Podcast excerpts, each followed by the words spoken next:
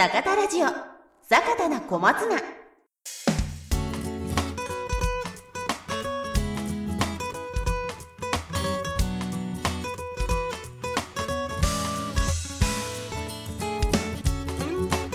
皆さんこんにちは。この番組は花は心の栄養。野菜は体の栄養。株式会社坂田の種のポッドキャスト番組坂田な小松菜です。本日のパーソナリティは小松菜営業担当の伊藤。小松菜ブリーダーの西川。そして同じく谷村でお送りします。今日はよろしくお願いします。よろしくお願いします。いや今日ですねあの西川さんがようやく参加してくださったということで谷村さん楽しみですね 3人で話すのねそうですね。満を満を持してという。いや満を持してであの、まあ、桜木というテーマだったりいろんなテーマで谷村さん浜本さんとあの出演してもらったんですけれども西川さんにあの一番あの小松菜のブリーダーをやられて長い西川さんに参加してもらってますんで今日は非常に楽しくあの話せるんじゃないかなと思ってますんでよろしくお満を願いします。持してて、でもまだ3回か4回しかやってないですよ。そうなんですよね。まあまあまあまあ、こういったところで出てきていただいてますんで、ほんでですね、あの、今日は、あの、この西川さん、あの、今回初めての出演になりますけれども、テーマは、坂田の品種の稲村というのがテーマになります。で、実際ですね、この稲村なんですけれども、あの、私営業担当してて、非常に思い出深い品種ですので、まあ、非常にこのテーマ嬉しく思ってるんですけれども、っていうのもですね、あの、私はあの、この稲村発売当時に、あの、営業担当をやっておったんですけれども、まあ、その時から変わらずですね、ずっと高い評価を受けてるっていうのはこの稲村なんですよ。で、まあ、稲村のいいところ、あの、非常にあの、農家さんからも評価いただくんですけれども、このブリーダーから見てですね、こう、長年評価いただいてるところですとか、まあ、こういった特徴が良かったんじゃないかなとか、なんかありますかね？じゃあ最初、西川さん。それか、そういうことか。い 西川さんお願いします。や、でもあの、今、内藤さんの方からずっと、あの、農家さんから高い評価をいただいててっていう話があったので、やっぱり、あの、どういうところを高く評価していただいたのか、えーそれを聞きたいですね、ブリーダーとしては。ああ、なるほど。現場から実際に、はい。いや、僕が思うに、本当の真面目にこう答えるとするとですね、やっぱりこれ出た時に営業担当をやってて、まあ言われたのが、まあやっぱに似姿が綺麗っていうのは、やっぱりもうどこでも言われるところかなと思ってまして、その他にもあるんですよ。もちろん、あの夏の暑さに強いですとか、この販売した当時はですね、やっぱり夏が非常に暑くなってきてて、あの収穫がなかなか、あの普通の品種だと追いつかなかったりするところを、やっぱり稲村って、あのこう、すごく綺麗に仕上がってもきますし、まあ、夏場これ巻いとけば間違いないっていうような、まあ、いろんなあの評価をいただいている中で、一番言われたのはそこですね。これを巻いといたら間違いない。とりあえず安心だって言ったのは、あの、長年、あの、こう、高い評価をいただけるポイントの一つかなというふうに思ってますんで、そういった感触ですね、営業としましては。いろいろ褒めていただいてありがとうごいやいざいます。や、本当にですね、あのーこう、なので逆に、まだ逆にじゃないですけど、どういう思いで作られたのかなって言ったところはお聞きしたいですね。それが繋がってるのかなと思うんですけども。当時は、えー夏向きの品種として、えー坂田の種は、あの、八景という品種を、まあ、先行して発表してました。で、八景っていうのはやっぱり色濃くて、うん。えー乾燥に強くて、特に夏場、当時は夏の小松菜栽培っていうのは、水をできるだけ絞って、で、生育をできができるだけこう伸びないように水を切って絞って、太らせて色を乗せて作るっていうのが当時の小松菜の夏の作り方だったので、まあ、すでにあー八景がハマって、まあ、夏用の品種として伸びてたところだったんですけども、なるほど。そういう栽培に合わせて作られたのがこの八景だったってことですね。まあ、稲村は八景に比べて葉っぱの枚数が多くて、より色が濃くて、伸びが遅い。だから八景みたいに無理に水を切って作んなくても、なるほど。もう少しこう、まあ、あナチュラルな水管理で、まあ、より太くて色が濃いものが作れるっていうところで、まあ、こう一気に広がっていったかなっていうところがあります。なるほど。そうすると本当に、あのー万人受けするっていうのも一つのポイントになってきますかね。そうですね。まあ、それあると思います。あとはその、なんだろう、その、さっき収穫作業性って言はい。われた部分は、やっぱりその、え小松菜って生育するときにどんどんどんどん上に伸びていこうとするところを、まあ、稲村の場合は、えー上に伸びるっていうことよりも、中からこう葉っぱを出すことによって、生育のこう方向性を縦じゃなくて横にして、なるほど。その分、あの、在補性も確保しつつ、日数が経った後にも太ってくれるっていうのがあって、で、しかもそうすると、えー収穫作業の時にこう葉っぱを、外の傷んだ葉っぱを落としていくんですけど、はい。まあ葉っぱ、外の葉っぱを落としても、えー葉っぱの枚数が多いから、こう収穫物に対するこう、影響が少ない。葉っぱを落とした後もしっかり太った株を袋に入れて出荷できるっていうメリットにもつながって、最終的にはそういうメリットっていうのは夏場だけじゃなくて、年間通してどこでもそういう、こう、性質って欲しいなっていう声があったので、今はまあ春から秋までかなり幅広く使っていただいてるっていうことだと思います。そうですね。当初はやっぱりこの夏場に向けた品種だったっていうことですね。うんで、それがやっぱり先ほどの、まあ、品種特性とかもあって、まあ、春、秋、まあ、それからまあ、温暖化の影響もあるかもしれないんですけれども、今本当に稲村、あの、幅広く使っていただいている状況っていうのは、そういった特性があるからということですね。なんかその他に、まあ、品種特性として、あの、ここがいいとかってございますか？谷村さんなんか補足事項とかってございます？難しいですね。なんか、こう、稲村って無敵じゃないと思うんですようん。うんうんすごい、もう全部優れてて、あの、オール A とか、オール B とか、そういう感じじゃなくて、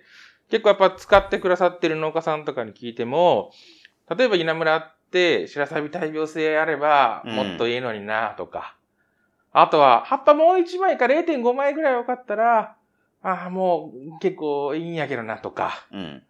うん。まあ、逆に、これもう少しこう、年明けぐらいまで伸びるぐらい、少し伸びた方がええんかなとか、逆に、もう少しじっくり言ってくれたらええのになとか、そういう、結構農家さんによって、あの、そういうふうに言ってくださることがあるんですね。うんうん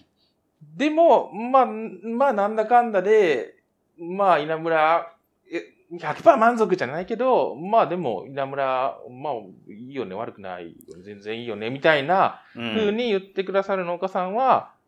結構多いのかなっていう気がするんですよ。多いと思いますね。なんだかんだやっぱ稲村いいねって戻ってくると言いますか、うんそこに到達するっていう方はやっぱ多いように思いますね。その何かこう、はい不完全さみたいな、でも、みたいな、そういう何かこう魅力みたいなのが、言葉では言えない魅力みたいなのがひょっとしたらあるのかなっていうのは、まあ、こう、ちょうど私が会社入った時に名前ついて、あの、進め始めたっていうのもあるので、割とこう思い入れもあるし、うん印象深い品種かなっていううん気がしてます。うん。なるほど。西川さん、こう、あの、まあ、谷村さんの話ありましたけれども、まあ、そうなる稲村の、まあ、魅力っていうのはどういったところにあると思います？まあ、まあ、いろいろあると思うんですけど、魅力。うん。なかなかこう、ブリーダーから言いにくいですね。それを語っていただくことは大丈夫です。うん手触りとか結構いいんじゃないいいですか？ですね。うん手触り、そうですね。やっぱりこう持った時のね、なんかねっとり感というか、しっとり感っていうか。軸のね、こうす、持ってみたときに、収穫して抜いてみたときに、こう手に吸い付いてくる感じっていうのが、まあなかなかやっぱそういう品種がなくて、まあ稲村はそういうものがある品種の一つですね。あの軸の部分の、まあ、色とか照りとかが、まあやっぱそういうところも関係しているのかなと思うんですけど、やっぱりこう軸に照りがあって、で、その、多分その照りが手に吸い付いてるんじゃないかなって。そのスイーツ期間ですスイーツ期ね。間が。うん。だ多分だから、あの、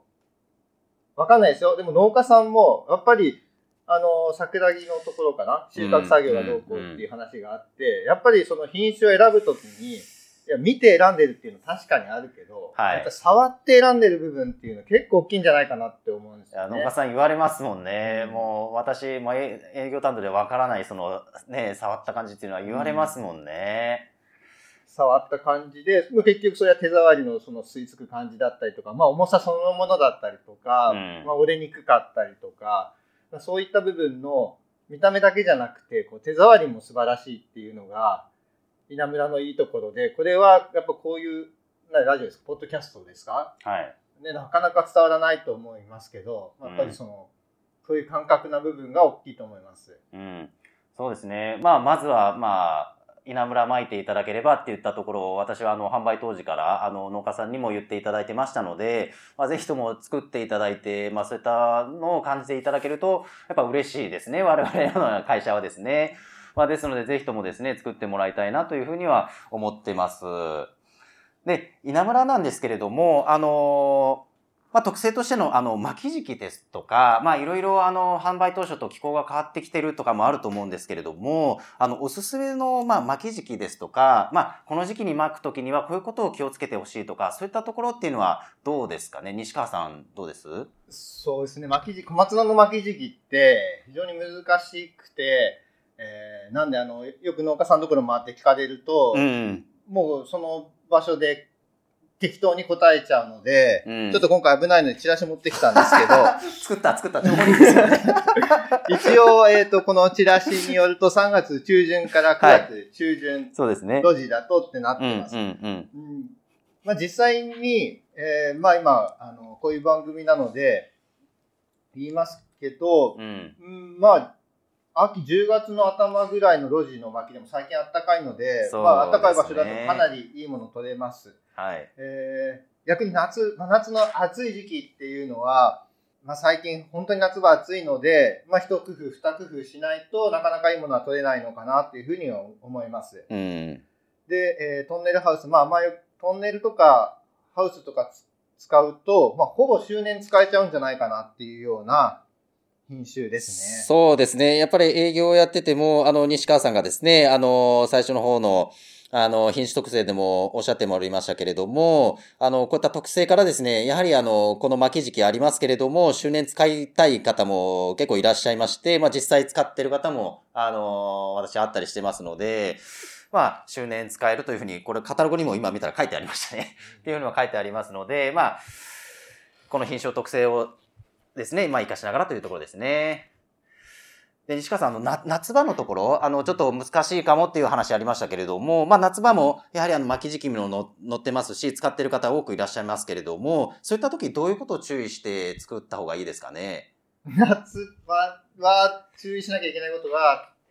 たくさんありますよね。はい。えー、まあ、チラシ、これチラシって結構あの、時間かけて書いてるので、あの、チラシの裏面とかもちょっと、皆さんもし手にする機会があったら見てほしいんですけど、本当に基本的なことなんですけど、ここにその、施肥量について書いてあって、はい、えー、読みますね。施肥量は、全量元比で 10R あたり窒素成分で7キロ、ハウスで5キロを標準とします。高温期では5割減、低温期は5割増しで施肥した方が良いですって書いてあります。えー、この、まあ、これ見ると、10あたりのこの7キロとか5キロとか、もう畑によって違いすぎるので、うん、まあこれは何とも言えないんですけども、うん、その最後の部分ですね、高温期では5割減。はい。高温期ではかなり思い切って肥料を減らせって書いてあるんですけども、はい。ここの部分は結構大事かなと思います。なるほど。これなんかあたかもカタログに書いてあるからっていう風な言い方しますけど、これ作った本人西川さんですよね、これね。そうなんです。でもこれは、言葉がここに載ってます、ね、この、ここだけ見ると、本当に大事な部分っていうのはわかんないんですけど、まあ、大事な部分は、今期はとにかく肥料を減らしてみてくださいっていうことです。あの特に今問題なくできている方は全然いいんですけども、まあ、夏はちょっと腐りが多いとか、虫が多くて困ってるなっていう方は、まあ、あの、費用を減らすっていうのが、とりあえずはやってみてもらっていいことじゃないかなと思います。なるほど。えっ、ー、と、やっぱり肥料を減らすってなかなか、あの、家庭菜園やってる方も農家さんもですね、肥料を減らすってなかなか勇気いる。あの、毎年できてて肥料落としたらちょっとできないんじゃないかって思ってしまいますんで、結構勇気のいることなんですけれども、今の力強い言葉がありましたので、えっ、ー、と、ごめんなさい。もう一回、あの、こういった症状とか、こういった時には肥料を減らしてくださいっていうのをもう一度教えていただけます？そうですね。肥料の量っていうのは、えー、まあ、単あたりいくつ入れるとかっていうのは、まあ、なかなか決められないので、うん、あの、考え方としては、肥料が多いとどうなるか、肥料が少ないとどうなるか、で、これは品種によってやっぱり見せる顔が違うので、うん、まあ、品種をよく、まあ、畑をできるだけこう毎日行ってもらって、あ、うん品種この品種は肥料が多い時はどういう顔するなとかなるほどなるほど。とかも一緒ですけど肥料が少ない時はどういう顔するなっていう、まあ、顔色を覚えてもらってで、畑、その小松菜を見ながら畑を調整していくっていうのがいいと思います。例えば、まあ、肥料が多いとどうなるかっていう、まあ、まずは、こう、病気が入りやすくなるこれはあの、病気も植物の中に入るのは、植物の中に入っている栄養素をこう、欲しくて、それを、まあ、自分たちの餌にするために入ってくるんで植物体の中で肥料栄養素が余ってるとどうしても病気が入りやすくなってきます。だ病気がちょっと多いなっていう時には肥料を抑えてやると、まあ、その植物的にもあのしっかりこう細胞壁とかを作ってがっちり仕上がりやすくなるのでまあ、そういうことところもあって肥料が少し減らした方がいい。えーあとは虫なんかもやっぱり肥料が多い時の方が寄ってきやすいっていう話もあるのでちょっと虫に被害が多いなっていう時には肥料を減らした方がいいことが多いです。で逆に肥料が少なくなると、えー特に稲むらなんかだと、えー収穫する時は青々としているんですけど収穫して袋に入れて出すとその後に外の方の葉っぱから黄色くなってくることがあってなるほど。もしこういう症状が見られたら、最後の方で肥料がたちょっと足りてない。で植物の中でちょっと栄養が足りないと、植物は大事な成長点の方に肥料、あの窒素成分を体内で移動させるので、外っ端から中心に向かって窒素を転流していくので、外の葉っぱが黄色くなっちゃいます。なるほど。なんで、まあ、ちょっと収穫した後のちょっと黄色くなるのが、それが外の葉っぱから黄色くなってるなっていうことがあれば、それは、えー逆に肥料を切らせすぎているので、うん。えーまあ、肥料を、その時はちょっと観光性の肥料を少し加えてやるっていうようなことが大事だと思いますけども、まあ、大体、えーまあ、外見て回ってると、肥料が少なくてっていうことの障害よりも、肥料がちょっと多くて、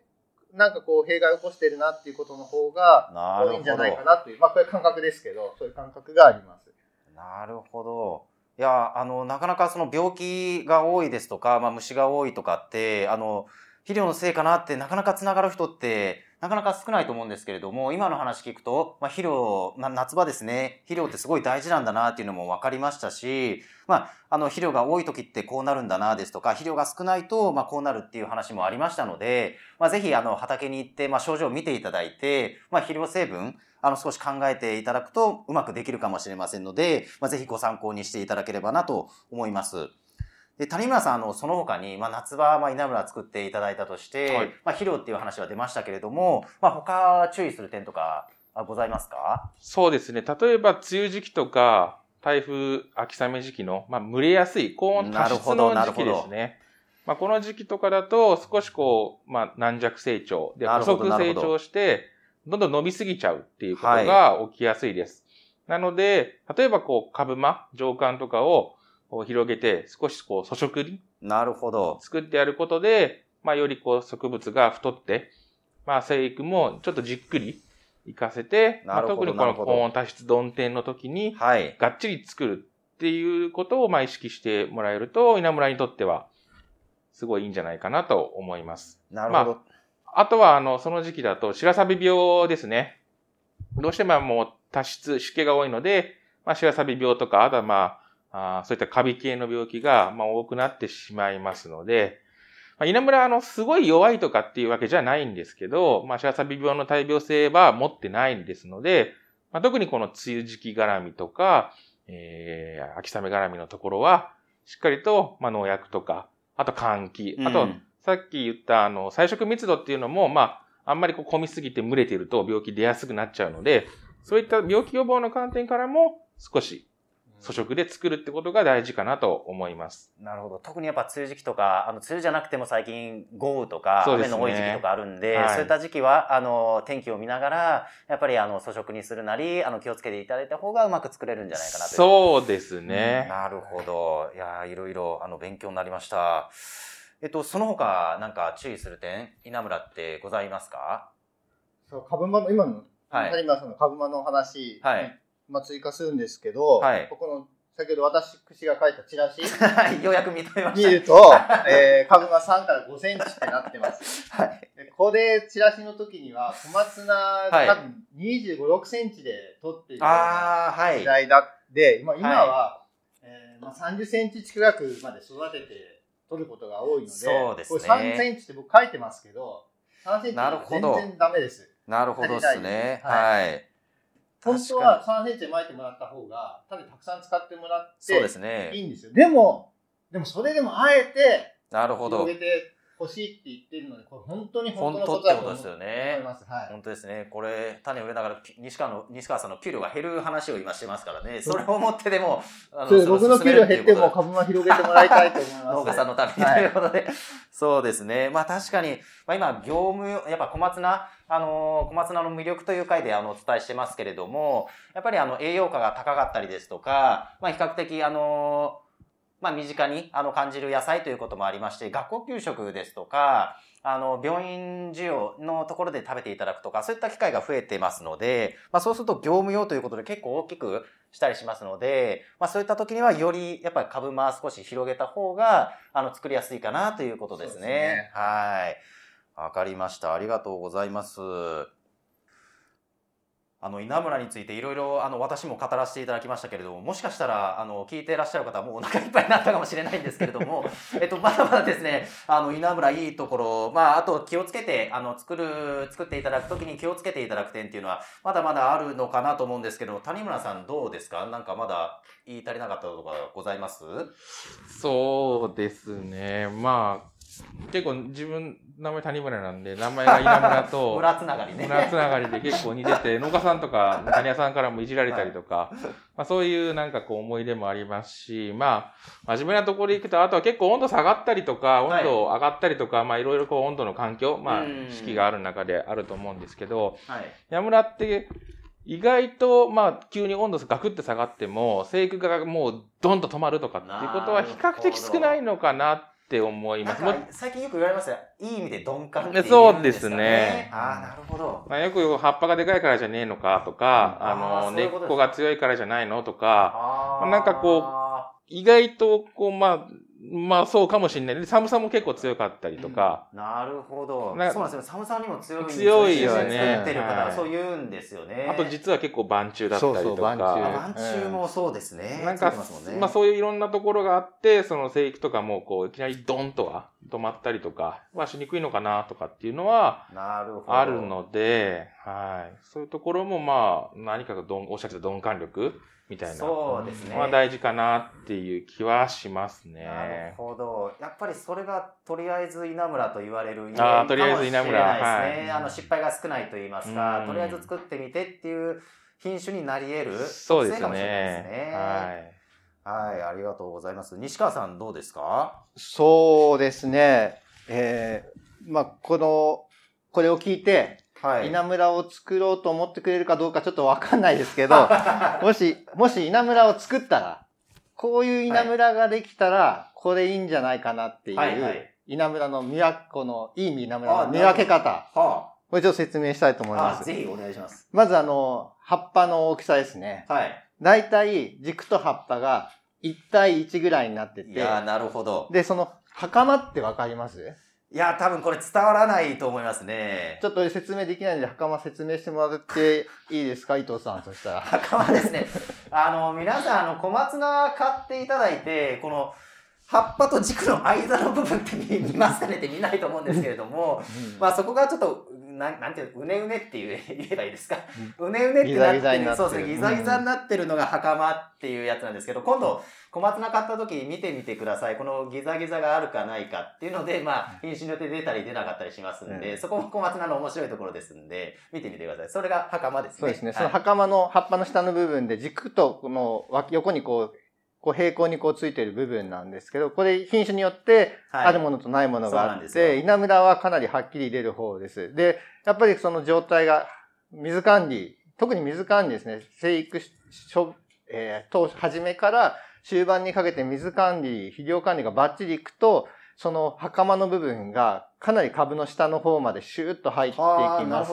これがあんまり袴が短くて葉っぱの上の方で止まってて下が軸だけってなってると、これちょっと徒長しちゃったかな。どっかで水が多かったんじゃないかなっていう判断になります。これ面白いですね。軸のお尻の部分の形がうまくいくと四角くなります。これ面白いですね。だから、は稲むら作ってみて、まあちょっと、葉っぱが小さいなっていう時には、前半で水が足らなかったのか、まあ、もしくは後半で水を入れて、後半シュッと伸びてしまったのかっていうことが考えられるので、まあ、いいこま、いい稲むら、見分け方を今ご説明しましたので、まあ、なるほど。取ってみてもらって、ああと根っこですね、根っこ。根っこも収穫するとき見てもらいたいです。で、うまくできたときは、こう、シュッと抜いたときに、あの、し長い歯根が、真っ白の歯根が、非常に長く、こう、ニューッと抜けてきたら、これは、あ、水、水管理、肥料管理良かったのかなと思います。で、ちょっと肥料が多かったりとか、えー最初、水が多かったりすると、根っこよりも上の方の成長いくので、抜いた時にブチッと根っこが簡単に切れたりとか、根っこが非常に短かったりします。あとはあの、えー最後の方にちょっと水入れすぎると、主根じゃなくて側根、地面の近くにこう横向きに生えてくる根っこの量が増えて、えーそれが、あのー土を抱いて作業の時に邪魔になったりしますので、えー終盤の水が多かった時っていうのは、まあ、そこの量でちょっと判断してもらえればな、っていうふうに思います。これ、稲村選手権とかやったら、誰か応募してくれます？僕応募したくなりましたね、今ね。稲村選手権、僕主催していいですかね？誰集めて、本当に一番の稲村、うまくできたのを選ぶみたいな。いや、でも本当に稲村、あの、こう作るとこうなるっていうのは面白いですね。まあ、なので、これを目指してですね、まあ、稲村もし作っていただけると非常にありがたいのかなというふうに思います。で、ちょっと、あの、ブリーダーさん、あの、控えめだったのがですね、ちょっと私一個絶対言ってほしいことがあったんですけれども、えっと、桜木ご紹介させていただいた時にですね、えっと、農林水産大臣賞受賞と、まあちょっと控えめなんであんまり、ね、あの大きい声で言わなかったかもしれないんですけれども、っていうのがあったんですけれども、この稲村に関してはなんか、賞を受賞しているかなと私は思うんですけど、西川さんどうですかね、これは。これはまあ営業の方からしっかりこうい言っていただきたい。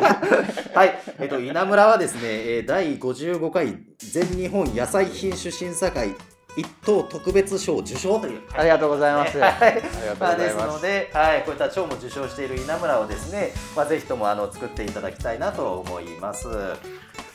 えっとまあ、稲村についてですねあのいろいろとあの営業の立場それからあのブリーダーの立場からですねいろいろと、えーお話をさせていただきました。あの少しでもですねこの品種の魅力についてあるいは小松菜についてですね、まあ、興味持っていただける方が増えればあの我々は非常に嬉しくうれ嬉しいなというふうに思います。とそれでは、えー、坂田の小松菜ポッドキャストお別れの時間になります、えーどうもありがとうございました。さようなら。あありがとうございます。